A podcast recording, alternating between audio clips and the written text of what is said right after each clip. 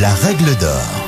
On rappelle que le client n'a pas à savoir si c'est la marketplace ou pas, parce que qu'est-ce qu'une marketplace? Vous allez sur le site, entre autres, de Galerie Lafayette, donc vous pensez peut-être acheter aux Galeries Lafayette. En fait, non, la Galerie Lafayette loue son espace pour des petits commerçants. Et vous achetez chez eux et ils profitent de la notoriété des Galeries Lafayette. Mais seulement si ça se passe mal, les Galeries Lafayette doivent intervenir.